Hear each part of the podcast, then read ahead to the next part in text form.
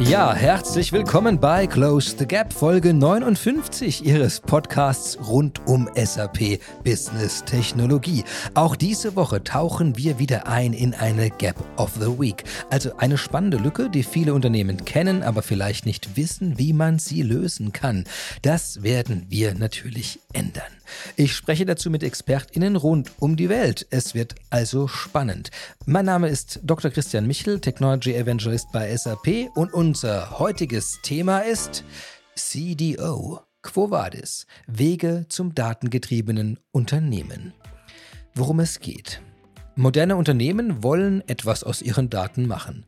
Daten sollten sowohl operational für den Betrieb des Unternehmens genutzt werden können und Daten sollten kommerziell verwendet werden, indem sie zum Beispiel Teil eines strahlenden neuen Angebotes werden. Wer kann so etwas umsetzen? Die neuen Stars auf dieser Bühne, die das schaffen sollen, heißen CDOs, Chief Data Officers. Und deren Aufgabe ist keine einfache.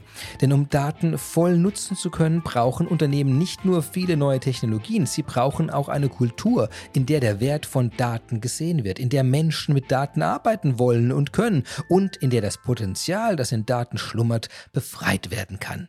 Damit sich diese CDOs austauschen können, gibt es am MIT, am Massachusetts Institute of Technology, seit 16 Jahren ein tolles Format das sogenannte International Chief Data Officer and Information Quality Symposium, CDO IQ.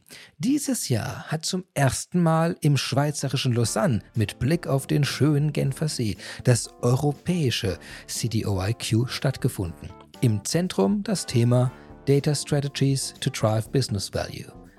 Da ich selbst nicht dabei sein konnte, ich aber wirklich neugierig bin, was diese CDOs umtreibt, will ich unbedingt einmal mit Experten sprechen, Keynote-Speakern und Mitorganisatoren. Ja, und die rufe ich jetzt einfach mal an.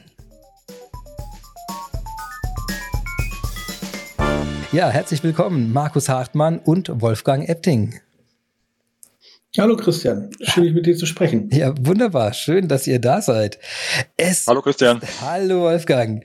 So, es ja, ähm, es ist ja jetzt keine oder knapp zwei Wochen her und da wart ihr in Lausanne und habt zu einem ganz speziellen, äh, ich muss das, ich muss den Titel vorlesen, weil das hat unsere Folge ja auch so schön inspiriert. The Inaugural Chief Data Officer and Information Quality European Symposium. Also ein Treffen. Äh, europäischer CDOs zum Thema eben, wie gehe ich eigentlich mit Daten um, Informationsqualität und alles. Und dazu könnt ihr natürlich noch viel mehr erzählen.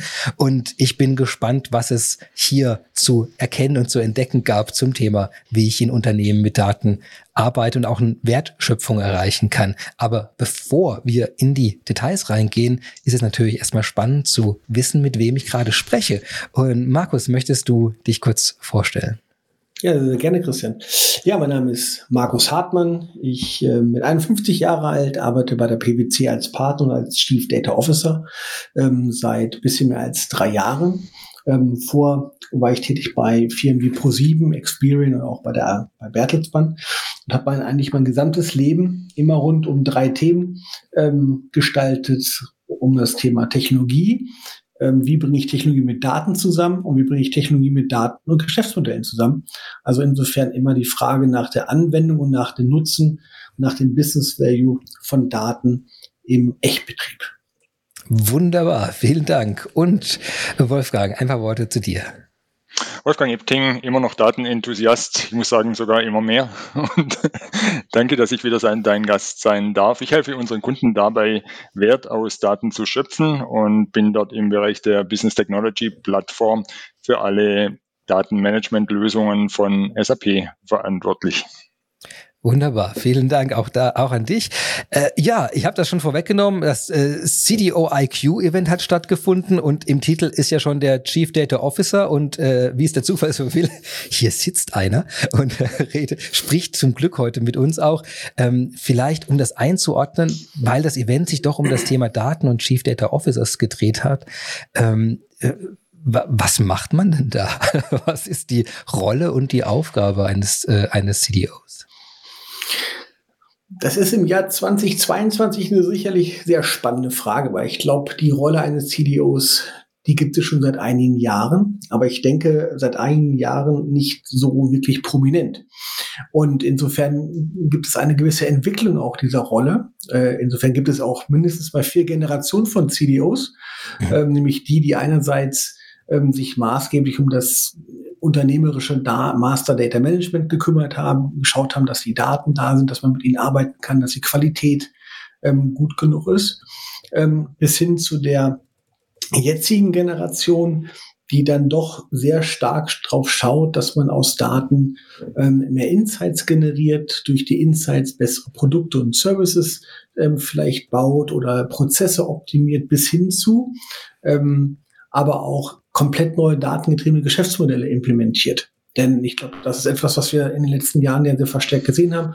Daten rücken ja mehr und mehr ins Zentrum dessen, was wir tun.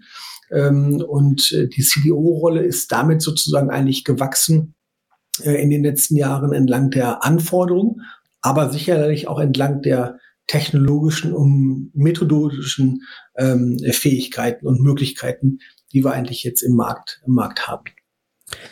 Wenn wir jetzt über diese, diese, also nehmen mal Data to Value haben wir immer als Stichwort dafür. Also wie, wie mache ich, erstmal wo kriege ich die Daten her? Wie kann ich sie in der Qualität haben, um danach wirklich eine Wertschöpfung äh, damit zu betreiben? Ähm, jetzt äh, auf dem Symposium, wie, äh, jetzt, jetzt kam diese Gruppe an Menschen zusammen, so habe ich zumindest verstanden bisher, um genau, wahrscheinlich auch die verschiedenen Generationen, die du gerade beschrieben hast, um dann miteinander zu sprechen, eben von der, über die ganze Bandbreite hinweg, vermute ich mal. Ähm, was, was war so das Hauptthema in dem Ganzen für euch? Ja, ich glaube, man, die, die Veranstaltung als solche richtete sich direkt an äh, diese Rolle, den Chief Data Officer oder Head of Data oder Head of Data Analytics. Ich glaube, es gibt unterschiedliche Nomenklaturen für diese Rolle. Was man aber ganz klar erkennen kann, ist, dass wir im europäischen oder vielleicht auch im deutschen Raum ähm, bei der Implementierung oder Instanzierung dieser Rolle ähm, im Vergleich zum US-Markt deutlich ähm, hinterherhinken.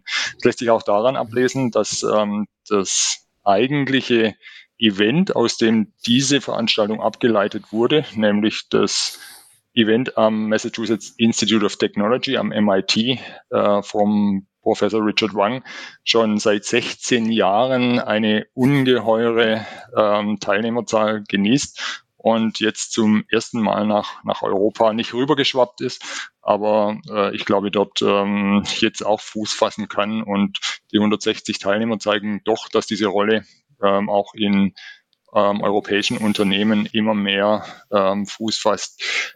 Ja, ich denke, es wurde, das Thema war natürlich, ähm, welche Aufgaben hat die Rolle? Wie ähm, ist sie organisatorisch eingeordnet? Dann beispielsweise, ähm, welche Erfolgsfaktoren gibt es natürlich? Wie kann man in dieser Rolle denn ähm, erfolgreich sein? Das waren natürlich so die brennendsten äh, Themen. Wenn man mal schaut, es gibt Umfragen, ich glaube, dass ähm, selbst auch im europäischen Bereich haben mittlerweile über 60 Prozent irgendeine Datenmanagement-Rolle ganz egal, ob die sich jetzt Chief Data Officer nennt.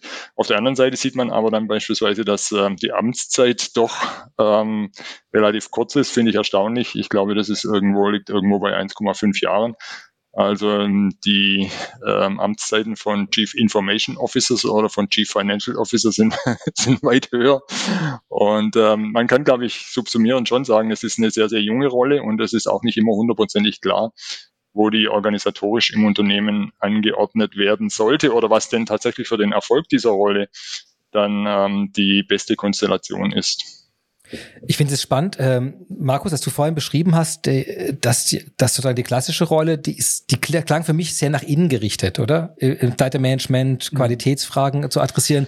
Und diese neue Generation, die ist ja dann wohl sehr nach außen orientiert, wenn wir sagen, Dienstleistungen nach außen anbieten, Geschäftsmodelle updaten. Also das sind ja Dinge, wo ich mir vorstellen kann, dass äh, das auch auf so einer Veranstaltung dann äh, zwei Gruppen, also zwei Großgruppen unterwegs sind oder eine, die sehr stark nach innen arbeitet und eine, die fast schon fast schon schon eine Bühnenfigur wird, weil sie sagen, wir müssen nach draußen uns als Unternehmen mit diesem Daten ja, was auch immer man eben damit dann nach außen anbieten möchte, die auch für ein Geschäftsmodell fast schon stehen. Ist das eine Sache, die man, die man beobachten kann oder ist das noch so ein Kulturwandel, wo, wo so ein Misch ist und alles und alle eigentlich noch ein bisschen an allen Fronten noch gleichzeitig äh, versuchen zu schrauben? Ja, es ist eine gute, eine, eine gute Beobachtung, aber ich glaube tatsächlich, ähm, dass man kann gar nicht sagen, dass es zwei Fraktionen sind oder zwei Gruppen sind. Ich glaube, Unternehmen sind da ganz unterschiedlich unterwegs. Ich glaube, wenn du in den DAX-Konzern schaust, ähm, die wissen, glaube ich, schon stärker ähm, oder sind da auch, auch stärker bemüht, das Datenmanagement ähm, professioneller, ähm, automatisierbarer, skalierbarer, glaube ich, aufzu, ähm, aufzubauen, aufzusetzen, weil sie verstanden haben, was es, was es bedeutet, wenn sie dann tatsächlich digitaler, datengetriebener sein wollen. Mhm. Ähm, in, in gleich mal, wenn man in etwas kleinere Unternehmen halt hineinschaut, ist das einfach eine, eine Grundfunktion des, des Businesses. Da brauche ich am Monatsende ein Reporting, da brauche ich eine Transparenz über etwas ähm, in einer Finanzfunktion, in einer Vertriebsfunktion und da reichen mir diese Daten aus und dann baue ich halt ein Datenmanagement auf, ein Head of Data, der mir hilft, genau diese Transparenz zu schaffen. Aber die Ambition, gleich daraus ein Geschäftsmodell zu machen, sein Geschäftsmodell selber mehr datengetriebener aufzustellen, ich glaube, ähm, diese, die Ambitionen sind schlicht und ergreifend halt unterschiedlich. Und dann gibt es natürlich aber auch die Gruppe, ähm, die versucht in, in beiden Welten so ein bisschen noch die, noch, noch, noch Tritt zu fassen. Warum? Ich glaube, was man seit fünf, sechs, sieben Jahren gut beobachten kann, ist, dass man sehr stark begeistert ist ähm, von den neuen Technologien. Ähm, da gibt es solche Buzzwörter wie Big Data, Big Data Analytics. Ähm, jüngst kam das ganze Thema Quantencomputing auf, also sozusagen die, die Monetarisierung von, von Daten und Datenpotenzial. Gleichermaßen erkennt man aber auch, dass wenn ich kein ordentliches Datenmanagement, kein Datenhaushalt habe, all diese neuen wunderbaren Dinge nie bei mir landen werden, ähm, weil ich sie sogar sozusagen von unten gar nicht auf, ähm, aufgleisen kann. Und insofern gibt es, glaube ich, mal mindestens drei Gruppen. Ähm, also eine Gruppe, die jetzt sagt, jetzt mache ich mal die Hausaufgaben, jetzt brauche ich einfach mal den Grundstock an Daten, damit ich besser professioneller arbeiten kann. Ähm, dann gibt es die anderen, die suchen ganz bewusst neue Produkte, neue Services, weil sie sich am Markt differenzieren wollen, weil sie vielleicht sich weiterentwickeln wollen vom Geschäftsmodell. Und dann gibt es genau die dazwischen, die sagen, na ja, ich will gerne beides ähm, und versuchen sich letztendlich halt da dann in ihrer Organisation zu etablieren. Wenn man in die Gruppe reinguckt, da gibt es, glaube ich, ähm, sehr spannende Erkenntnisse auch auf dem Symposium, weil da sieht man dann tatsächlich Ablauf aufbauorganisatorisch, wie dieses Datenthema eigentlich in Unternehmen resoniert. Und ähm, vielleicht können wir danach zu, äh, nachher noch kurz darüber sprechen. Ja, wir hatten, ähm, also mir ist es gelungen, beispielsweise den Dr. Alexander Borik von äh, Zalando als Keynote-Speaker zu gewinnen.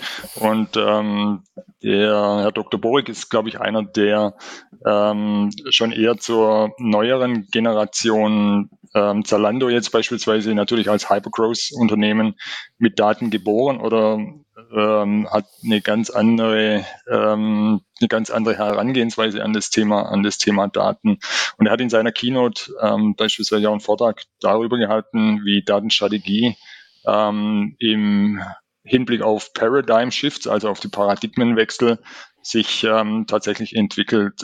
Er war nicht immer nur bei Zalando, sondern vorher auch bei ähm, VW Financial Services beispielsweise hat also das ganze Spektrum von DAX-Konzernen, sehr, sehr großen Firmen, Datenstrategie in großen Firmen und jetzt eben dann auch bei Zalando.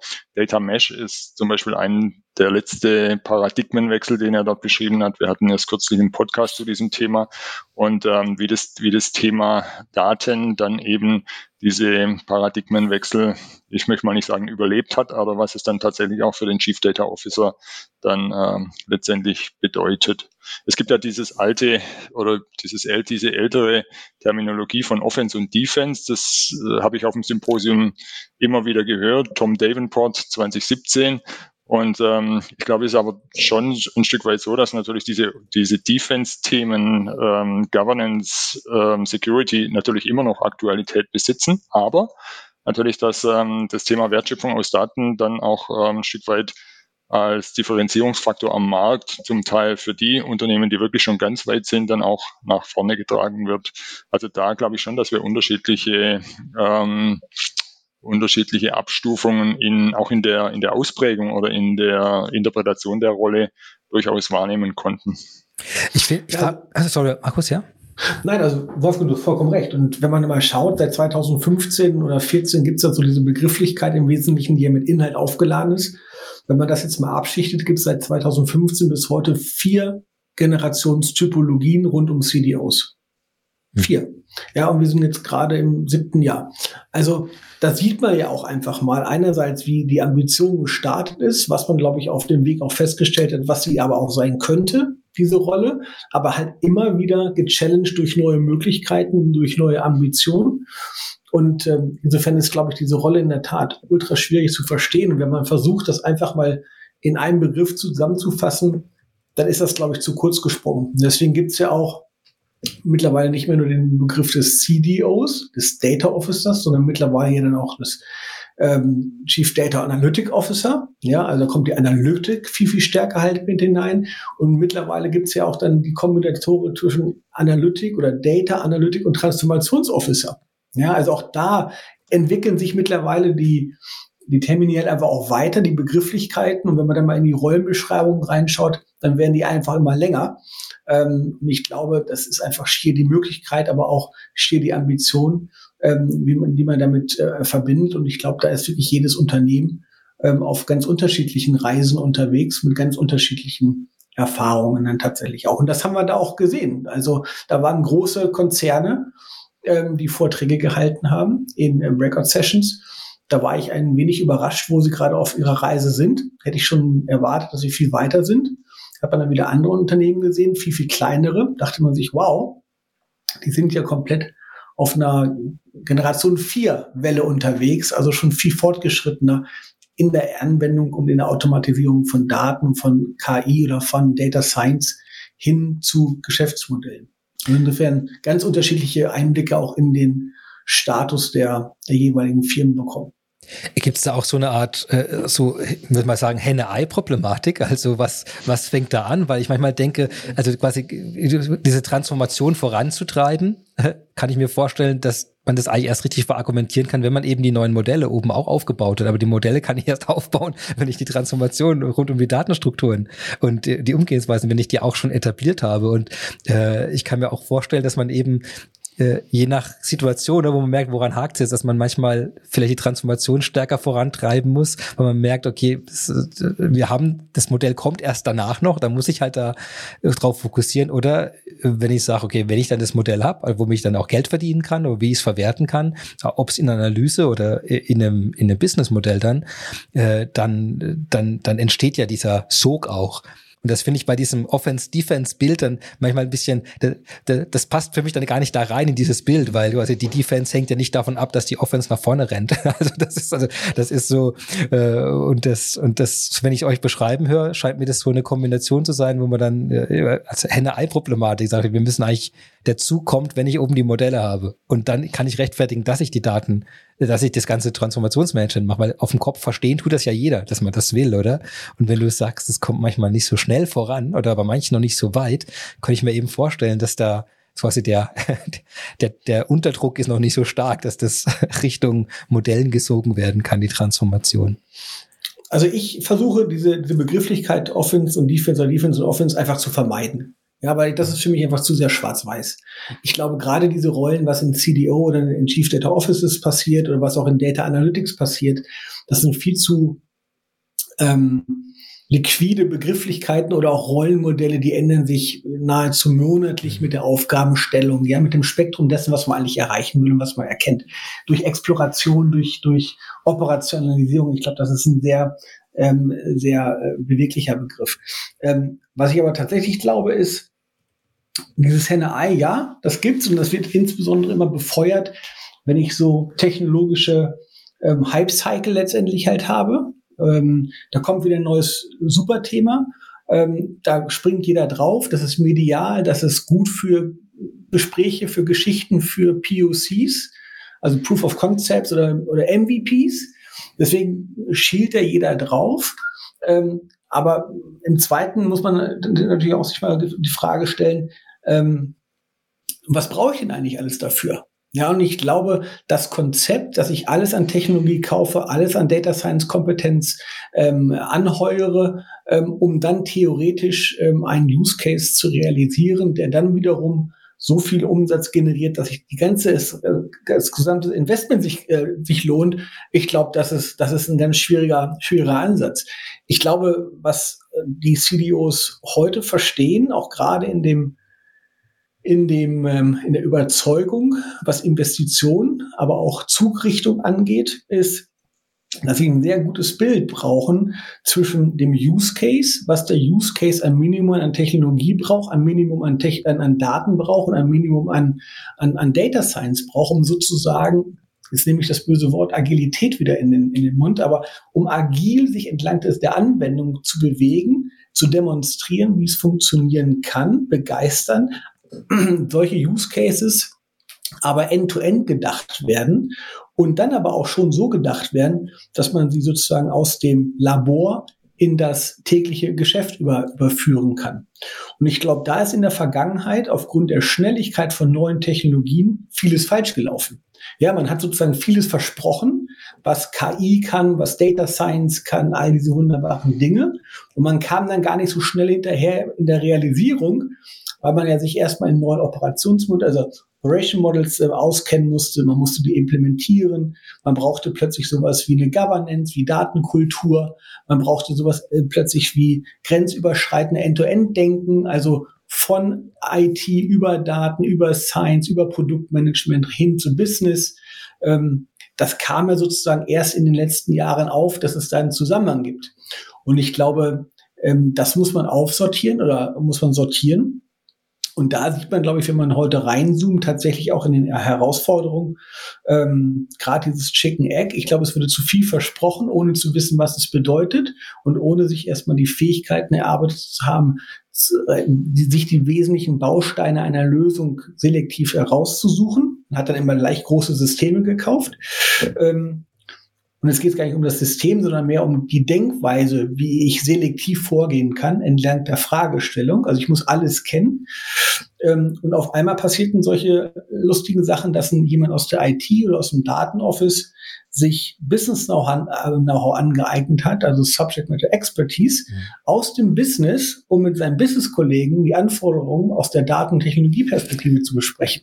Und das ist mal ein richtiger Wechsel im, im ähm, äh, in der Art, wie man eigentlich früher, früher Software gebaut hat oder datengetriebene Produkte oder Services entwickelt hat. Und ich glaube, da kommen ganz viele Dinge dann zusammen. Das ist nicht nur Chicken Egg aus der Frage, ähm, lässt sich etwas finanzieren und was brauche ich dafür und wo ist mein, mein Payback, sondern das arbeitet sehr stark in die Organisationsprinzipien einer Firma oder eines Unternehmens letztendlich halt hinein. Und ich glaube, das bringt viel mehr Bugwelle mit, als die schiere Frage, ja, was ist mein Payback nach drei Jahren? Ich hm. glaube, das, was wir hier erleben, ist viel, viel mehr weil es auch das gesamte Unternehmen einfach umfasst, oder? Die ganze Idee. Also, da ist ja potenziell jeder Mitarbeiter, jede Mitarbeiterin und jeder Prozess könnte ja ein, entweder als Quelle oder als Ziel von dieser Transformation äh, funktionieren, oder? Man muss es quasi wirklich systematisch durchgucken. Und du hast auch gesagt, oder wo, wo sitzt welches Wissen und wer sollte was eigentlich dann tun? Und dann, da dreht man ja an ganz vielen Schrauben. ja, es ist ja kein Zufall, dass, ähm, dass wir, dass solche äh, neuartigen Strömungen oder Herangehensweisen wie Data Mesh äh, gerade im Moment so populär sind. Das resultiert ja gerade daraus, dass wir, glaube ich, feststellen, dass die Herangehensweise, die wir hatten mit zentralen Datenmanagement-Teams, ähm, doch eine, einen Engpass darstellten. Zum einen auf der einen Seite, weil eben ähm, hier die, die, die äh, Skills und Expertise vielleicht nicht in dem Maße da waren. Auf der anderen Seite natürlich aber auch, weil im Data Management die Business-Terminologie oder die Domain-Knowledge gar nicht vorhanden war. Und deshalb geht man dazu über, dass man dass man eben dezentrale Teams wieder bildet, die dann auf der Basis von dem Datenproduktdenken ähm, ein Stück weit ähm, genau das produzieren, was der Konsument denn tatsächlich möchte, weil ich glaube, da war auch ein, ein Problem, dass eben gar nicht das geliefert wurde, was am Ende ähm, eigentlich, ähm, eigentlich gewünscht war. Und äh, hier ist dann eben auch der, der Chief Data Officer, glaube ich, ähm, die zentrale Rolle und auch ein Stück weit gefordert. Er darf nicht der Technokrat sein. Natürlich, Technologie gehört ein Stück weit dazu. Das ist ganz klar, aber da wurde vielleicht auch ein bisschen zu viel versprochen. Und ähm, der, er muss ein begnadeter Kommunikator sein auf, auf der einen Seite. Er muss die Connections ins, ähm, in die Geschäftsleitung hinein haben. Keine Datenstrategie kann erfolgreich sein, wenn sie nicht äh, an den Unternehmenszielen ausgerichtet ist. Das ist, äh, glaube ich, ganz klar. Auf der anderen Seite müssen trotzdem Quick Wins produziert werden, um den Wert des Datenmanagements nachzuweisen. Und ähm, das Business muss auch noch mit an Bord und gleichzeitig muss dann auch ähm, solche Dinge wie Datenschutz, Governance oder Plattformen müssen ebenfalls dann noch beherrscht werden. Also es ist sicherlich auch keine einfache Rolle. Und ähm, von daher denke ich mal, glaube ich, ähm, ist, äh, ist, ist hier in der Ausprägung der Rolle der Markus sagt, das ist eine recht junge Rolle. Wir haben schon die vierte Generation. Ich bin mal gespannt, wie die fünfte aussieht. Aber ich glaube, da ist noch einiges, äh, einiges im Fluss. Wir züchten gerade Urzeitkrebse, falls es zum Thema irgendwas hilft. Haben ja sehr kleine Kinder und wir haben gerade da, naja, ich glaube, es ist ein bisschen off topic. Aber zumindest da kann man sehen, wie kritisch das sein kann, wenn man die Sachen nicht ordentlich hegt und pflegt in so einer Rolle, das ganze System, dass da nicht sehr viele durchkommen. Aber insofern hoffe ich, dass das hier anders ist. Jetzt habe ich aber, äh, was mich wenn ich das höre, dann würde ich es erwarten, dass die Themen auf so einem Symposium, dass das Dinge waren quasi, wie, wie, wie überzeuge ich mit Kommunikation, dass alle da überhaupt mitgehen? Wie, wie schaffe ich Quick Wins? Wie kann ich Plattformen beherrschen, um das umzusetzen? Aber ich glaube, das waren gar nicht die Themen. Was sind denn so, was sind denn so diese, diese großen Bereiche, über die man dann an so einem Punkt spricht? Und ich vermute mal, das sind auch so so Konzentrationspunkte oder von, von Diskussionen, die wahrscheinlich gerade im Großen stattfinden, die dann da ausgewählt wurden für, für die, ähm, ja, für die verschiedenen, wie heißt das, ja, Slots. Also ich habe vielleicht so zwei Sachen, Wolfgang kann dann gerne ergänzen. Ich ja. denke, wir sind ja mit einer ähm, mit einer mit einem Vortrag äh, mit dabei gewesen mit äh, unserem Partner von äh, ENBW, mit Sven Meyer, äh, und wir haben über das Thema gesprochen, wie können denn eigentlich synthetische Daten helfen, ähm, immer oder verstärkt aufkommende ähm, Bedenken rund um Data Sovereignty letztendlich halt zu lösen. Also die Frage ist ja mal Datenschutz, Datensicherheit. Ähm, ganz viele Geschäftsmodelle funktionieren nicht, weil man sozusagen sagt, naja, die Daten können wir gar nicht miteinander teilen, mhm. ähm, weil da ist so viel ähm, schutzbedürftige äh, Informationen oder gibt es da. Ähm, und es wird natürlich teilweise vorgeschoben, aber teilweise ist es natürlich auch tatsächlich so. Ähm, andererseits habe ich aber die, die Notwendigkeit, ähm, auch als, als Netzwerkindustrien, ähm, ja, und also Energiewirtschaft ist sicherlich eine Netzwerkindustrie, ähm, so auch Versicherung, ähm, wo man sagt, naja, eigentlich liegt die, die, die Zukunft vielleicht ein Stück weit mehr auch in, dem, in einem Datenaustausch. Ähm, Ökosystem, ja, wo ich sozusagen gemeinsame Ökosysteme halt schaffe, ähm, um dort ähm, erweiterte oder andere Business, äh, Businessmodelle äh, abzubilden. Aber die fliegen alle nicht, weil man sagt, naja, ähm, da gibt's betriebliche Geheimnisse drin, da gibt's personenbezogene, ähm, äh, äh, personenbezogene ähm, ähm, Restriktionen. Ich kann die Daten ohne weiteres gar nicht austauschen. Und deswegen fliegen ganz viele datengetriebene äh, Modelle letztendlich halt auch nicht. Und also weil, weil die quasi die spannenden Daten genau die sind, wo man eigentlich Probleme bekommt, wenn man die nicht irg irgendwas damit macht, dass man die nutzbar macht. Genau. Ja. Ja, weil man sie nutzt, ja, weil entweder sage ich halt, da sind so viel ähm, Transaktionsgeheimnisse äh, drin oder meine Geschäfts, ähm, äh, meine Betriebsgeheimnisse drin, die möchte ich nicht mit dem Wettbewerber tauschen oder teilen ähm, oder transparent machen. Und ähm, wir sehen das in Versicherungen, wir sehen das in Banking, wir sehen das aber auch in Mobilitätsinformationen, wir sehen es aber auch genauso auch in Gesundheitsinformationen. Ja, und deswegen werden aber ganz große ähm, Cluster an Innovation eigentlich erstmal äh, erstmal stillgelegt, beziehungsweise halt in eine Warteschleife gepackt, weil man gesagt hat, nee, Gesundheitsdaten kann man nicht miteinander austauschen. Ähm, so, was man sich aber nicht macht, ist sich mal bemühen, was sind denn eigentlich Gesundheitsdaten? Ja, und welche Daten davon brauche ich denn eigentlich für gewisse Anwendungsfälle und Use Cases? Und gibt es nicht Möglichkeiten, dann dort bestimmte Daten gar nicht mehr in echt an Rohdaten auszutauschen, sondern die Daten mhm. einfach zu synthetisieren. Ja, aber ganz für ganz bestimmte Fragestellungen, nämlich gerade bei im Gesundheitskontext, ähm, im, im R&D, ähm, Bezug, also Forschung und Entwicklung, da reichen mir vielleicht äh, synthetische Daten. Warum? Weil ich einen sehr hohen statistischen Gehalt dort habe und mit den Daten eigentlich relativ viel schon anfangen kann. Kannst, also du, kurz, brauch, könntest du kurz sagen, was, ja. was, also was bedeutet es? Also würde ich dann weiß ich, die Quersummen bilden oder irgendwelche äh, alle äh, alle es ist ja nicht nur eine Anonymisierung, sondern es ist ja was anderes geht da darüber hinaus. Was macht man bei einer Synthetisierung von Daten? Genau, also in der Synthetisierung, ähm, die Synthese erfolgt durch Machine Learning und Deep Learning Algorithmik, wo man sozusagen versucht, in einem mathematischen Verfahren den statistischen, die statistische Aussage eines Rohdatums ähm, so zu klonen, dass die sensitiven Informationen rausfallen, aber die informativen Anteile bei, beibehalten.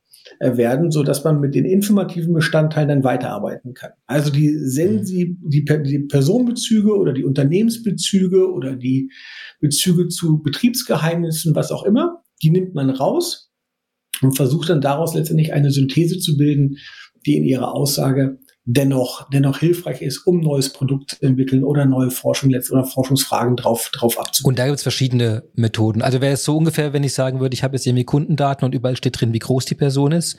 Und dann, das war quasi jetzt die, die persönliche Information. Und jetzt sage ich, okay, statistisch, im Mittel sind die Leute also jetzt irgendwie vielleicht 1,75 groß, Männlein, Weiblein, statistische Abweichung so und so stark. Und jetzt fülle ich sozusagen den synthetischen Datensatz random auf den Sachen einfach so, dass aber die Eigenschaften über den gesamten Datensatz gleich bleiben. Wär das, genau. wär das, das wäre so ein Beispiel, wenn man an, an, an vereinfacht jetzt natürlich, ja.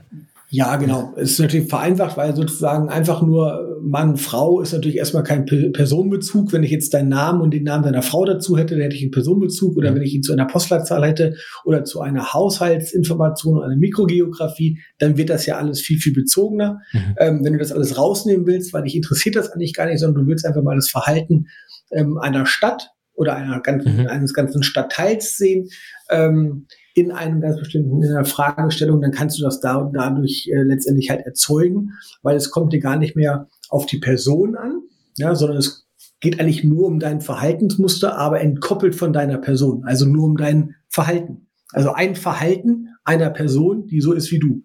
Aber man bekommt diese Informationen nicht mehr miteinander zusammen, weil man interessiert sich dafür gar nicht, ne? sondern ich will halt eigentlich nur die Bewegungsdaten haben oder die Verhaltensinformationen. Jetzt könnte ich mir aber vorstellen, dass, also wenn du das so beschreibst, klingt es für mich wie etwas, was nicht einfach ein paar Unternehmen für ein paar Anwendungsfälle brauchen, sondern was eigentlich für jede Art von Analyse im Unternehmen eine quasi so eine Art Schicht wäre, die man sich davor wünscht, um dann überhaupt für alle eigentlich Daten nutzbar zu machen. Also also nicht nur für den Austausch sozusagen über Unternehmen hinweg, womit wir angefangen hatten vorhin, sondern auch innerhalb des Unternehmens, weil ja ganz viele Daten auch eben, gerade Kundendaten, äh, das wäre, man könnte viele Auswertungen machen, aber man möchte eben die persönlichen Sachen nicht, nicht irgendwie verletzen da drin.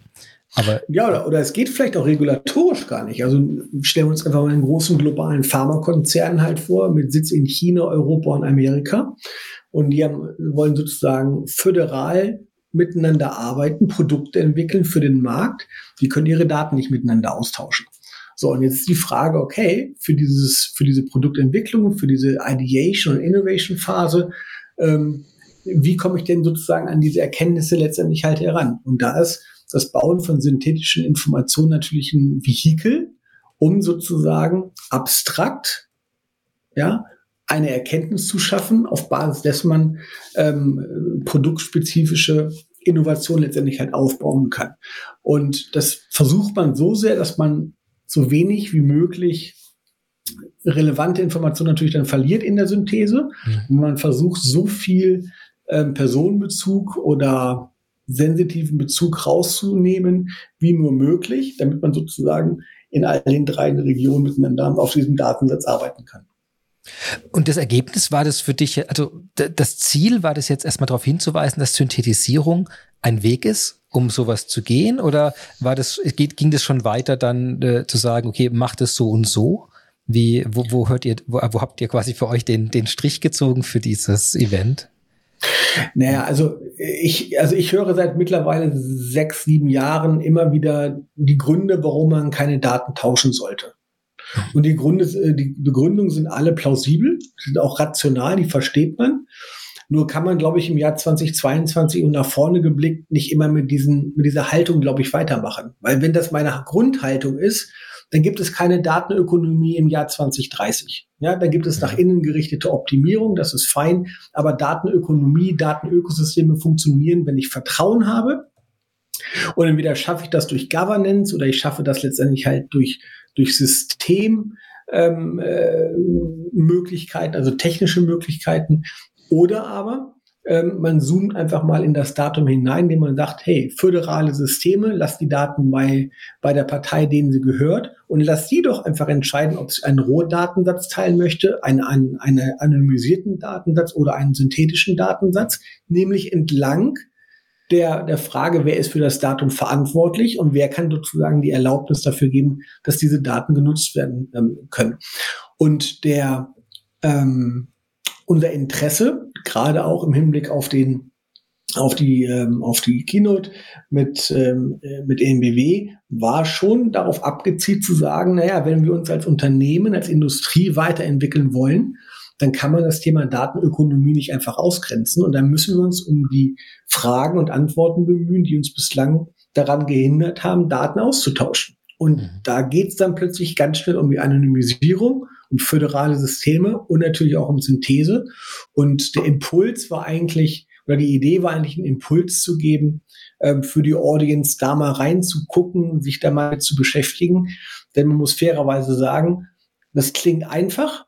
Das ist mathematisch, technologisch, methodisch mächtig komplex. Also das muss man schon fairerweise sagen. Ähm, aber es ähm, ich glaube einfach, es, äh, jedes Unternehmen tut gut daran, sich damit auseinanderzusetzen, ob da nicht sozusagen ein Schlüssel ist, in dem sie Schlösser aufbekommen im Unternehmen, um Daten künftig ganz anders noch nutzen zu können. Ich finde. Ja, fand ich ein super spannendes Thema, Markus, weil ich ähm, glaube, dass ähm, das Thema, wie schütze ich denn meine Daten, wie erreiche ich Datensouveränität, ähm, Anonymisierung, Pseudonymisierung, Maskierung, das sind alles Themen, die mit ähm, einer hohen Unsicherheit behaftet sind, weil es auch ähm, beispielsweise gesetzgeberisch gar nicht immer hundertprozentig klar ist, wann habe ich eine vollständige Anonymisierung. Und von daher ist äh, also dieser, dieser weitere, diese weitere Möglichkeit ähm, auf jeden Fall super spannend. Vielleicht darf ich das noch sagen. Ähm, ich glaube, man sieht schon die Relevanz des Thema Datenökosysteme oder digitale Ökosysteme und Plattformen und Sharing allein daran, dass ähm, einer der Tracks hatte genau diesen Titel und ähm, alle Vorträge darin ähm, waren darunter subsumiert.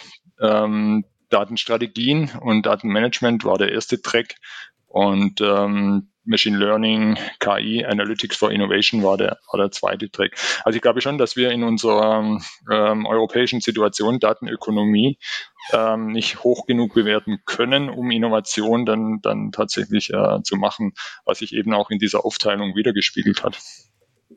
Eine letzte Ergänzung an der Stelle, weil du gerade sagtest Machine Learning und, und, und, und Data Science.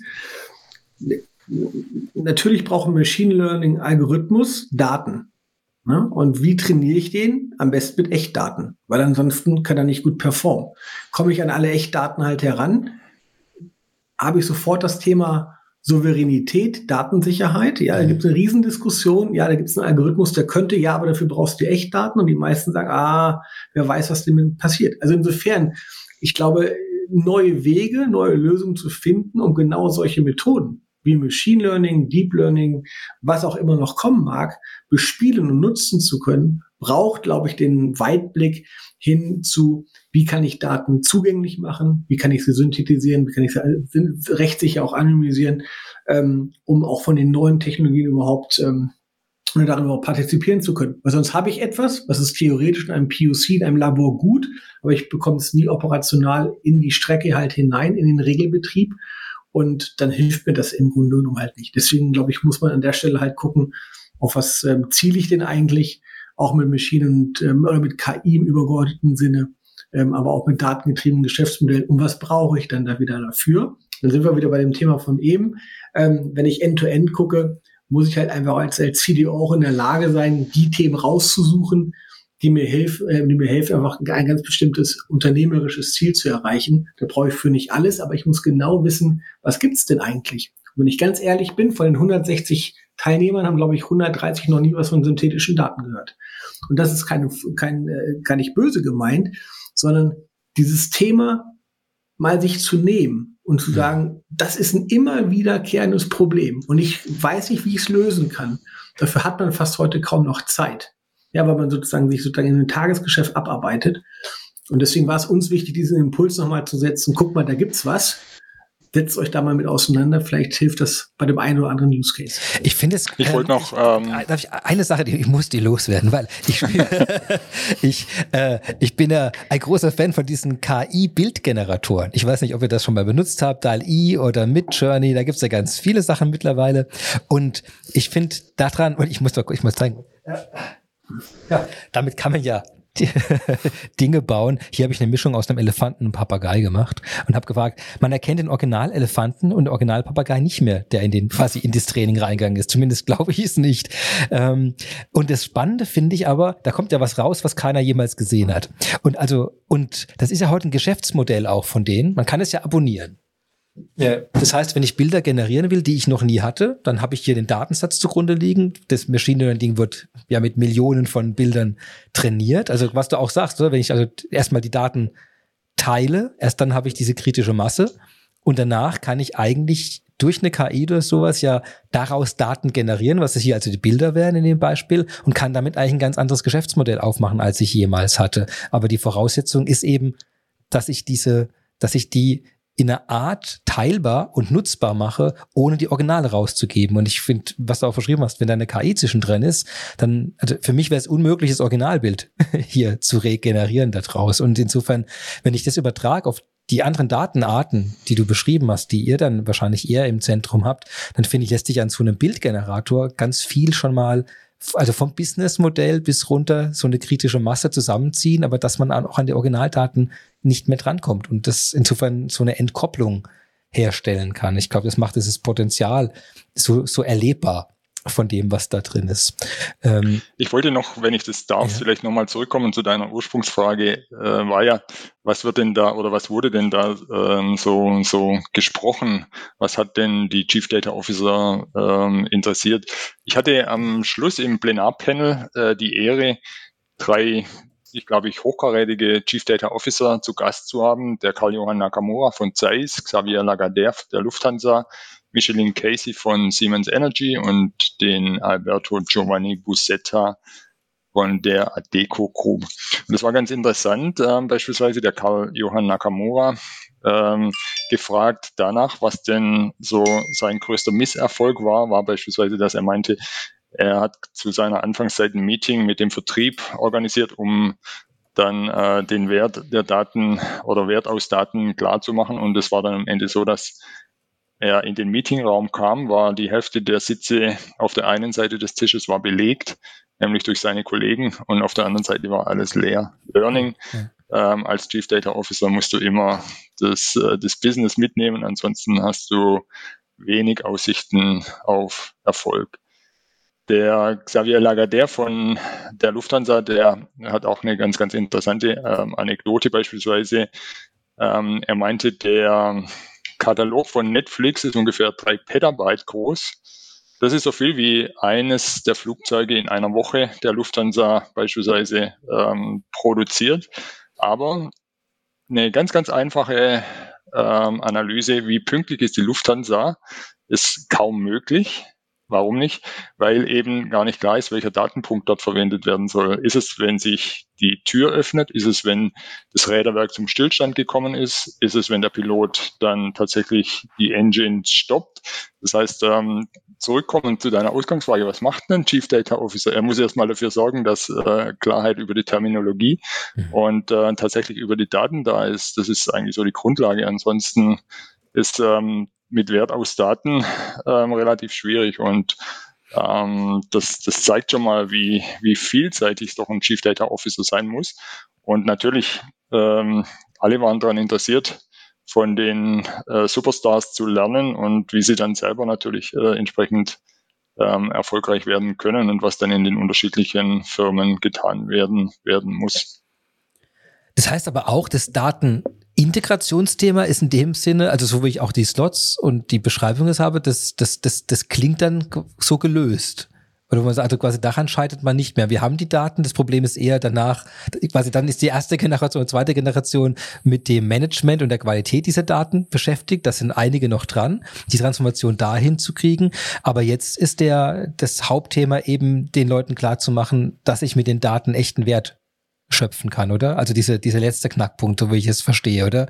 Wie kriege ja. ich das? Also ich, ich habe die Daten rumliegen, jetzt muss ich aber irgendwie eben an dieser, was ich jetzt damit mache, da muss ich entweder Daten auswählen dafür, wie bei deinem Tür- und Pünktlich Pünktlichkeitsbeispiel. Da könnte man sich jetzt mit KI wahrscheinlich auch irgendwelche Dinge überlegen, einfach das rückwirkend dann zu Schlussfolgern. Äh, und das andere ist dann, äh, wenn die Leute nicht am Tisch sitzen, weil ihnen der Businesswert äh, nicht ersichtlich ist. Oder da sind wir ja, sind wir schon, wir sind doch schon recht weit oben, oder? In dieser Datenpipeline, wie ich es mal nennen würde. Und das finde ich, ist eigentlich eine gute Nachricht, wenn wir schon so weit oben die, die, die Panel-Diskussion und die Themen auch anzusiedeln sind und wir eben nicht mehr drin sind. Wie erfasse ich die Daten überhaupt? Wo habe ich Sensoren? Wie kriege ich die, die überhaupt aligned? Wie kann ich die Datenmenge überhaupt speichern? Das war ja vor noch nicht so langer Zeit, waren das ja die großen Themen. Also ich krieg das gar nicht, gar nicht unter, ich krieg's gar nicht zusammen. Und das scheint also kein Thema mehr zu sein. Also ist natürlich ja. immer eine Herausforderung, aber es scheint kein, kein als Problem mehr zu bestehende Herausforderung zu sein. Ja, jein. Äh, also der Xavier Lagardem meinte auch, ähm, wir sind gut im Datensammeln, aber wir sind nicht gut im Datenauswerten, wobei er das mhm. Äh, jetzt gar nicht so weiter ausgeführt hat. Ich würde jetzt auch nicht gar nicht so weit gehen und sagen, dass wir die technologischen Themen jetzt wirklich alle gelöst haben. Wir können natürlich schon ähm, Daten in Lakehouses, Lakes äh, rein, reinpumpen, aber letztendlich ähm, die Business-Semantik brauchen wir halt doch, um, äh, um aus Daten dann letztendlich äh, Wert, Wert zu schöpfen. Ich glaube, da, da gibt es dann schon noch einiges, äh, einiges an Potenzial, was dort auch auf der Technologieseite dann ähm, erforderlich wäre. Ganz interessant war dann aber beispielsweise auch, das steht dem vielleicht so ein bisschen äh, gegenüber, gefragt nach den größten Inhibitoren ähm, warum denn, warum es denn so schwierig ist, ähm, Wert aus Daten zu schöpfen, war jetzt nicht Technologie, sondern war eher Datenkultur. Und, äh, und dann wiederum nochmal gefragt, was ist denn die größte, größten Schwierigkeiten in den nächsten drei bis fünf Jahren? Waren es dann wiederum nicht Datenkultur, sondern war es dann, glaube ich, eher, ähm, dass, ähm, dass man das Talent braucht, also dass ähm, beispielsweise ähm, Talente anzuziehen und auch zu halten. Und ähm, kurioserweise auch die Legacy-Systeme wurden tatsächlich als Schwierigkeit angesehen, um Datenstrategien dann, ähm, dann zu implementieren. Und vielleicht noch als drittes ähm, dann gefragt, welche Rollen sind denn am schwierigsten zu akquirieren? Hätte man ja erwarten können, das wäre jetzt beispielsweise der Data Scientist, war es aber nicht, sondern es sind Spezialisten im Data Governance, die gerade im Markt am schwierigsten zu akquirieren sind. Also hier durchaus ein Bild, ähm, ein, ein bunter Mix aus Technologiethemen und ähm, kulturellen, organisatorischen Themen oder auch Themen, ähm, dass man einfach nicht die richtigen äh, Spezialisten an Bord hat. Wobei ich würde da wahrscheinlich ein bisschen gegenhalten bei der einen oder anderen Aussage. Habe ich aber nicht gemacht in dem, auf dem Symposium. Ich glaube, das Thema ist, äh, da muss man differenziert schauen. Also ich, natürlich bekomme ich heute Data Scientisten, die frisch aus der Universität entlassen sind, ja, die gerade in den Arbeitsmarkt hineinkommen. Was ich aber eigentlich brauche, um genau diese End-to-End ähm, Value Chain äh, zu beschreiten, sind Menschen, die das einfach schon mal gemacht haben. Also die, die Data Scientisten mit einer Industrieexpertise, mit einer Problemexpertise, weil natürlich schieße ich sonst immer wieder mit dem theoretischen Modell, was ich aus der, äh, in der Uni kennengelernt habe, natürlich immer auf diese Probleme äh, und versuche so gut wie möglich letztendlich halt zu, zu lösen. Aber ich glaube, ähm, wenn ich industrialisieren möchte, Daten und Data Science in Produkt, in Business, und auch ein guter Experte und ein Counterpart für mein Business sein möchte, dann brauche ich einfach dieses, dieses, diese Grunderfahrung von einigen Jahren einfach mal in ganz unterschiedlichen ähm, Cases unterwegs gewesen zu sein. Und ich glaube, ähm, diese, und das, also das kann ich zumindest halt aus, aus unserer ähm, Erfahrung halt sagen, äh, diese Talente zu finden, die sind rar am Markt, die bekomme ich nicht ähm, in einer unend oder un unterschiedlichen Menge.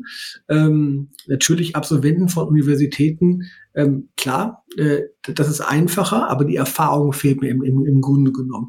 Und das andere, ähm, was, was auch ähm, auffällig ist, und da, da ist einfach nur eine auch eine, eine zusätzliche Reflexion dessen, was du gerade gesagt hast, ähm, Wolfgang. Ich glaube tatsächlich, ähm, Datenkultur ist ja mehr als zu sagen, okay, ich verstehe Daten. Ich kann mit denen irgendwie arbeiten. Ich kann die visualisieren. Ich kann irgendwelche Workflows aufbauen, um Daten technologisch von A nach B zu bringen. Ich bin auch in der Lage, vielleicht anstatt Excel, vielleicht ein moderneres Datenvisualisierung, Analyse-Tool zu bedienen.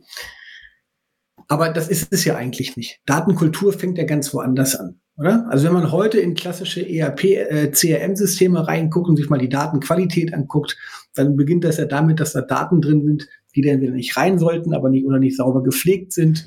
Ähm, weil jeder, der die Daten da zwanghaft reinschreiben muss, sagt, das ist eine, das ist eine Last am Freitagnachmittag ähm, oder ob das Feld gerade oder, oder, oder falsch ist, ist eigentlich gerade mal egal. Ich glaube, da muss es ja eigentlich losgehen in der Datenkulturfrage. Ne, man muss ja sagen, okay, das ist jetzt nicht einfach nur, ja gut, da muss man ein bisschen was nacharbeiten, sondern wenn ich, wenn ich nicht das verstehe, dass ein Datum ein Wert ist, ein Wert dieses Unternehmens, in dem ich arbeite und für das, was ich eigentlich jeden Tag an meinem Kunden halt anbiete, ich glaube, ähm, dann komme ich gar nicht hin, indem ich eine, ein end-to-end datengetriebenes Unternehmen bin. Denn in der Realität habe ich doch typischerweise ganz viele unterschiedliche Line of Service oder Business Units. Alle generieren irgendwie die Daten. So ein CDO mit seinen Data Scientisten und dann vielleicht mit einem einem, einem, einem Chief Product Officer, der guckt natürlich gerade horizontal über alle Daten drüber hinweg und sagt, wow, ich habe einen riesen Datenschatz und den will ich irgendwie nutzen. Und wenn ich dann ganz unterschiedliche Reifegrade entlang der Datenkultur habe, dann sehe ich das im Grunde genommen auch an dem, an dem, an dem, an der Qualität der Daten, die ich dann letztendlich halt bekomme oder vielleicht auch nicht bekomme. Ja, und ich glaube, wenn ich tatsächlich datengetriebener sein möchte, ein datengetriebenes Mindset haben möchte, dann muss ich tatsächlich sehr früh damit anfangen, über Anwendungsfälle, aber auch über die über Trainings und Enabling Leute, glaube ich, heranzuführen, dass sie nicht nur verstehen, wie sie Daten pflegen sollen oder wie, wie sie Daten verwenden sollen, sondern ihnen einfach das Wunderbare der Erkenntnis einfach auch nahe bringe. Ja, wo ich sage, guck mal, das hat einen Wert, wenn du das machst, passiert dieses. Und das muss nicht gleich am großen datengetriebenen Geschäftsmodell sich abarbeiten, sondern es muss im täglichen Arbeiten, glaube ich, passieren. Und ich glaube, das ist doch mal eine andere Dimension von Datenkultur oder in diesem Kontext Datenkultur, nicht immer nur zu sagen, ja, schreiben wir überall rein, wir sind datengetrieben, haben ein großes Daten-Mindset und Daten sind Gold und was auch immer, sondern ich glaube, man muss verstehen, was ich daraus eigentlich weil mit Daten machen kann, wie ich sie wertschätzen soll im täglichen, um dann sozusagen über Zeit in der Lage bin, da tatsächlich mehr zu machen. Denn Datenkultur kann man genauso wenig verschreiben wie eine Kultur. Ähm, Ansatz in einer Firma. Insofern ist auch transformativ. Ähm, und ich glaube tatsächlich, man muss es priorisieren, denn auch das ist auf dem Symposium eigentlich immer wieder zutage gekommen. Man priorisiert Technologie und Methodik für die nächsten drei, vier Jahre, mhm. aber man priorisiert nicht so richtig Datenkultur, weil das kann man schlecht messen, das kann man schlecht verkaufen, warum man das braucht. Und ich glaube, wenn ich, solange ich immer auf diese Kurzfristigkeit achte, ja, werde ich diesen Marathonsieg einfach nicht gewinnen, schlicht und ergreifend. Aber der Marathonsieg ist die Grundlage dafür, dass ich oben die Sprints draufsetze. Und ähm, ich glaube, da gibt's noch eine Baustelle, die auch ungeachtet der Industrie, ungeachtet auch von Größen von, von Unternehmen schon noch ähm, pointiert werden sollte in der, in der Zukunft, dass man sagt, fokussiert euch auf das Thema Kultur, Datenkulturelemente, auf das Thema, wie kann ich aus POCs operationalisieren, also nicht nur Leuchttürme bauen, sondern wie kann in meinem täglichen eigentlich Arbeit, meine Arbeit mit, mit Daten Mehrwert generieren, damit ich sozusagen einen Sog in, in, in, entfache, wo Leute durch kurzfristige äh, Erfolge auf diesen langfristigen Marathon äh, mit ein, einchecken. Ähm, und wenn ich die Kombinatorik kulturell nicht verankere, äh, mit der Ausbildung auch entlang der Fähigkeiten, das muss man auch fairerweise sagen, die hat nämlich auch nicht jeder, ähm, das ist ein Invest in die Zukunft. Wenn ich das nicht tue, ich glaube, dann werde ich mein langfristiges Ziel an der Stelle nicht erreichen. Und das kam auch auf, auf, auf diesem Symposium ein Stück weit immer wieder so aufgeflackert. Ja, man sieht so eine gewisse Notwendigkeit. Mal war es jetzt mal Governance in einem der Tracks, wo man sagt, wir brauchen ganz wichtig Governance. Ähm, aber, aber Intrinsik lässt sich durch Governance nur ganz schwierig, glaube ich, steuern. Und insofern, glaube ich, muss man die Intrinsik äh, generieren und motivieren und, und, und, und ermöglichen ähm, und das, und das meint so Mindshift letztendlich halt versuchen zu anzutriggern. Ähm, und das kam immer mal wieder auch dann so raus, aber für mich auch tatsächlich als eine Herausforderung und super interessant mal zu sehen, wenn wir nächstes Jahr wieder zusammenkommen, ähm, wie weit denn dann die ein oder anderen Unternehmen an der Stelle letztlich halt sind. Oder aber, ob diese ganzen kulturellen und damit weichen Faktoren einer Transformation einfach dann aufgrund der harten wirtschaftlichen ha Rahmenbedingungen letztendlich halt dann doch wieder vom Tisch gefallen sind. Da würde mich mal interessieren, Markus, ähm, die Frage, die sich ja direkt anschließt, ist, ähm, ja, wie, wie macht man das am besten? Kann man das ähm, einer Organisation von oben auf oktroyieren? Ist es ein Bottom-up-Ansatz? Braucht es vielleicht ähm, eine neue Generation an Millennials oder was weiß ich, ähm, datengetriebenen jungen Menschen, die ganz selbstverständlich mit Daten umgehen? Was ist deine Ansicht? Wie, wie äh, lässt sich eine Datenkultur in eine ähm, Organisation ähm, am besten, ja, am besten umsetzen? Ja, ich glaube, wenn ich eine Antwort darauf hätte, äh, bräuchte ich nicht mehr arbeiten. ähm, äh, ich, ich glaube, es ist wirklich eine Kombination aus ganz unterschiedlichen Dingen. Ich glaube, du brauchst die Menschen, die einfach in den Datenprozessen zu Hause sind, die ähm, Dateneigenschaften verstehen, die aber auch wiederum technische Aspekte von Daten verstehen, die verstehen, was ich daraus an Produkten und Services bauen kann, die verstehen, wie ich Technologie verwenden kann in der Kombination mit Daten, um mein Projekt vielleicht besser zu machen.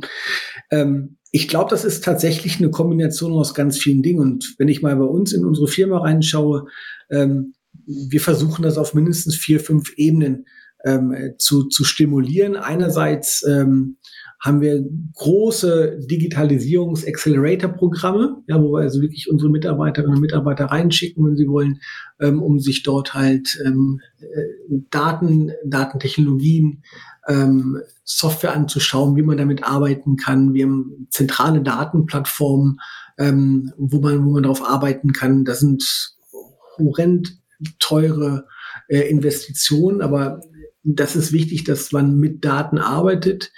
Ähm, wir investieren aber auch genauso in die End-to-End-Fragestellung, wie entstehen eigentlich datengetriebene Produkte. Ja, also auch da mit dem Business, nicht zu sagen, das Business wirft uns einfach eine, eine Aufgabe hin und wir arbeiten die ab und geben das Ergebnis wieder raus und wir bauen tatsächlich crossfunktionale Teams. Also ist eher so eine Produktdenke, die wir letztendlich halt haben. Ähm, und wenn ich bei, bei Kunden auch reinschaue, die versuchen das tatsächlich ganz häufig über solche Center of Excellence zu machen ja, wo man dann wirklich ähm, Use Cases identifiziert, einen großen Use Case Katalog hat und dort versucht sozusagen immer wieder mehr und mehr ähm, Geschäftsbereiche halt mit reinzubringen, damit die eine praktische Hands-on-Erfahrung haben ähm, ähm, und auch die Notwendigkeit sehen, was sie vielleicht auch ändern müssen.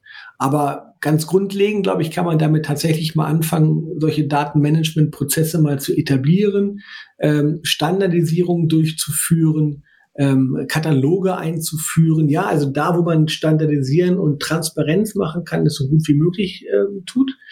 Dass man aber auch Daten-Stewards implementiert, die eine Verantwortung dafür haben. Ja, also nicht zu sagen, da gibt es irgendwo ein System und da kann jeder machen, was er will, sondern da gibt es jemand, der ist dafür verantwortlich, was da halt drin ist. Ähm, ich glaube, es gibt ganz viele so, so Punkte, ähm, wo man, wo man präziser sein kann, ähm, wo man Verantwortlichkeiten ähm, äh, definieren kann, um das so ein bisschen über die Zeit zu kultivieren. Aber das ist ganz klar ein Marathon. Ähm, und das Schlimmste, was einem passieren kann, ist, dass man tatsächlich in einem Unternehmen arbeitet, was sehr stark nach Quartalszielen arbeitet ähm, oder nach Jahres, reinen Jahreszielen, weil die Themen, von denen ich gerade berichtet habe, die dauern wirklich mehrere Jahre, um sie mal richtig zu etablieren. Jetzt habt ihr vorhin an, äh, ganz am Anfang haben wir gesagt, äh, dass in den USA, also das Symposium vor 16 Jahren ja in den USA schon gestartet hat. Das heißt, jetzt gibt es ja diese CDOs als Funktion schon deutlich länger und in mehr Unternehmen. Ähm, wenn du sagst eben, das ist so ein Marathon, man muss es implementieren, ist es dort dann tatsächlich auch die Folge gewesen, dass die das viel breiter gemacht haben? Weil man denkt ja, gerade an US-amerikanische Firmen ja ganz oft an dieses Datengetriebene, aber denkt dann eigentlich nur an so eine Handvoll Firmen. Ähm, also ist das, ist das tatsächlich etwas, was da in der Breite so, so auch aufgegangen ist und was man beobachten kann, dass man diesen Zeitvorsprung auch wirklich dann erleben kann oder haben, haben wir da, haben wir noch eine Chance in Europa? Also ich bin gar nicht, ja. mehr, gar, gar, nicht so sicher, ob das ein Vorsprung ist, aber wenn ich auf die äh, Teilnehmerliste gucke und die mal der letzten acht Jahre mir angucke, ja. dann sehe ich da ganz häufig immer die gleichen. Und wenn ich da mal reinzoome und reinhorche, wo sie gerade so sind, dann bekräftigt das, ähm, das, was ich gerade gesagt habe, dass es ein Marathon ist. Ja, das sind große, ähm, solvente Unternehmen, die brauchen Jahre, um sozusagen mal die Basics klar zu kriegen. Und das Programm in, in, in den USA ist schon stark auf das Master Data Management ein Stück weit fokussiert. Also da kommt es auch ein bisschen her aus der Qualität halt. Bei uns, wir haben es jetzt dieses Jahr hier in Lausanne versucht, ein bisschen besser zu oder ein bisschen anders zu kombinieren mit Data Science und, und Geschäftsmodell, also ein bisschen business-like zu machen.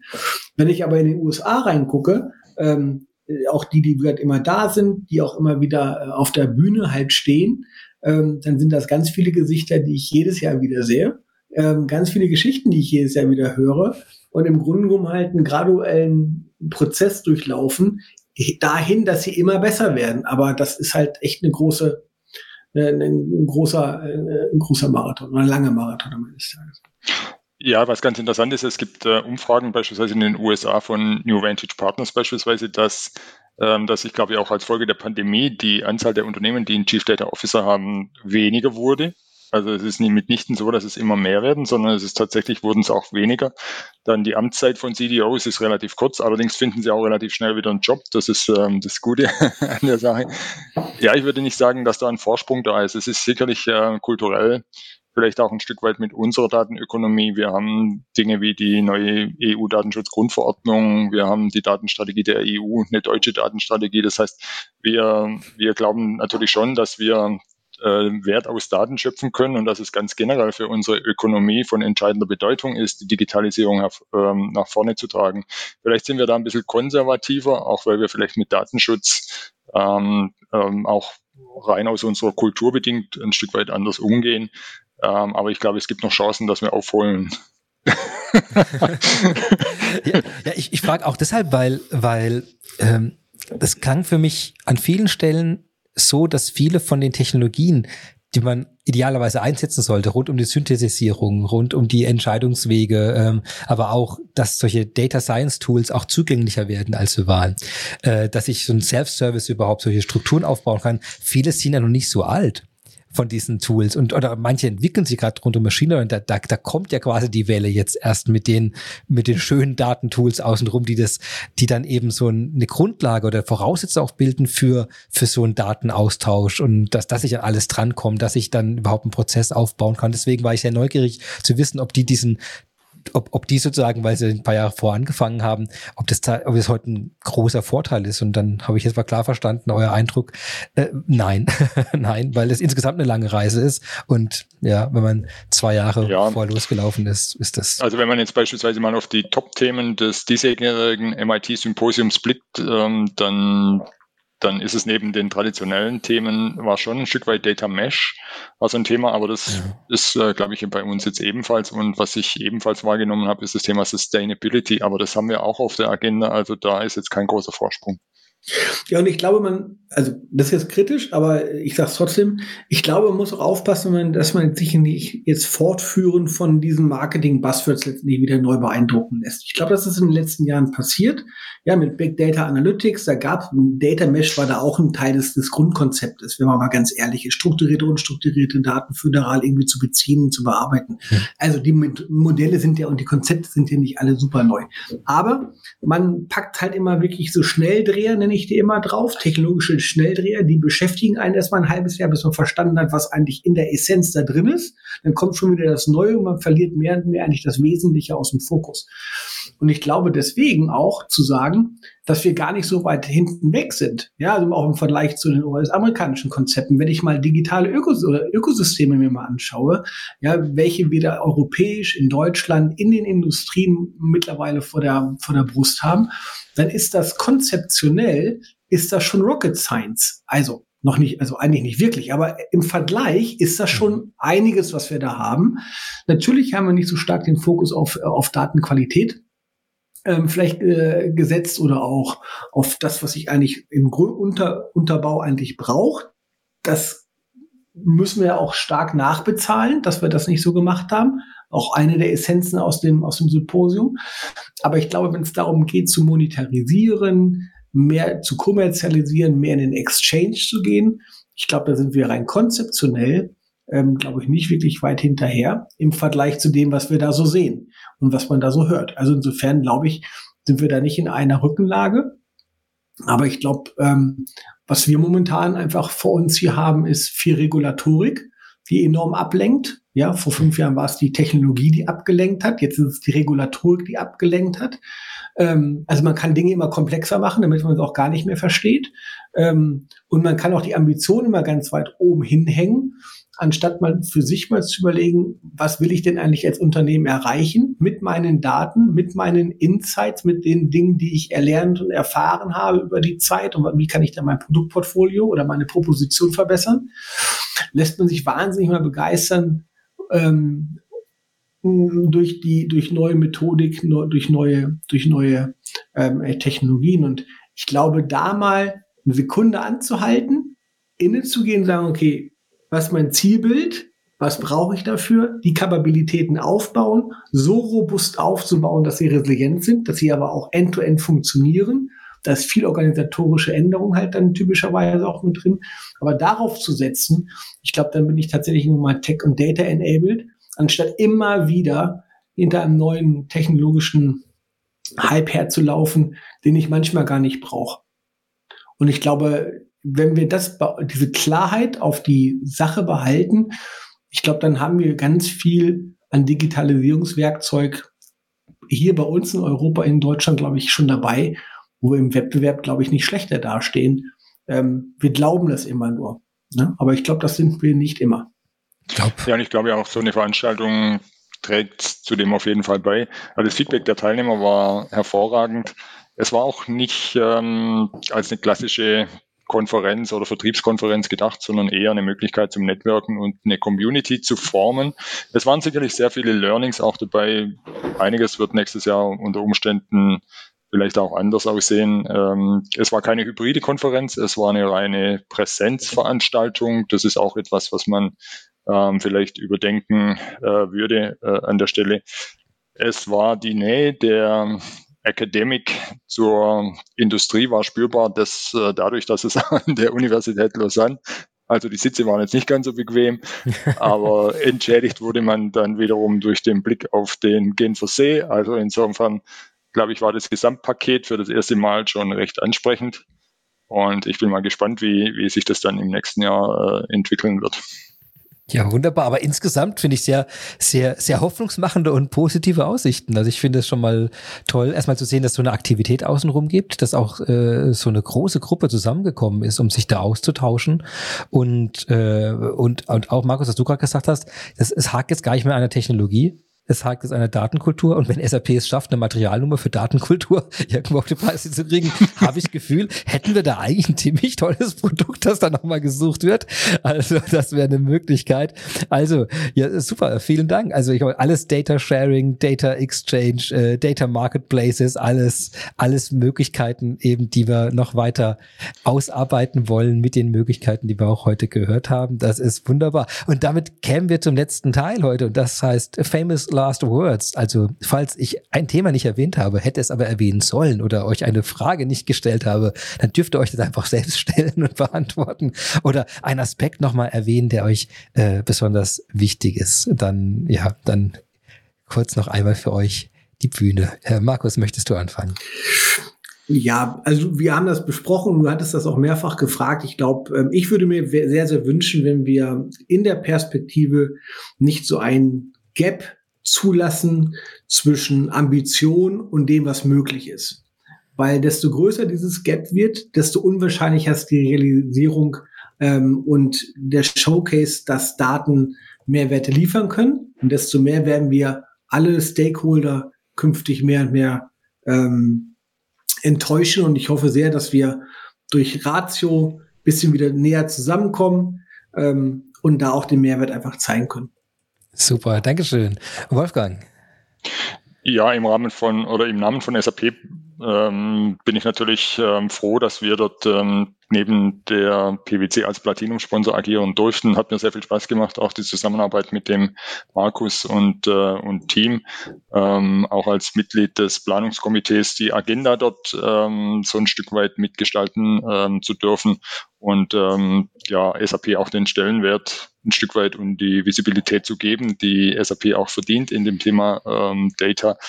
Und ähm, ich glaube, es ist ganz wichtig, dass, ähm, dass solche, so ein Austausch dann ähm, auch, auch stattfindet, um die Themen äh, zu besprechen. Auf jeden Fall, der Wissensdurst ist auf jeden Fall da. Das hat man, glaube ich, schon, äh, schon gesehen.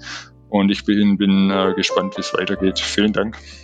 Super. Ja, dann also vielen Dank fürs Organisieren, fürs Sponsern, fürs Dabeisein und für die Möglichkeit in dieser Runde über das spannende Thema zu sprechen. Ich danke euch und wünsche euch noch einen wunderschönen Nachmittag. Dir auch. Danke. Dankeschön. Hoi, unsere Symposiumsfolge ist schon wieder vorbei. Das ist aber nicht das Ende für Ihre Datenstrategie. Ich hoffe, Sie konnten viele Eindrücke, Erfahrungen von und für CDOs und für Sie mitnehmen. Vielen Dank dafür an die Insights, an die Beiträge, an die Gedanken an meine tollen Gäste heute. An Markus Hartmann, Chief Data Officer PwC und Wolfgang Epting, Solution Advisor Chief Expert SAP. Es war mir eine wirklich große Freude. Bis zum nächsten Mal. Ihr Christian Michel.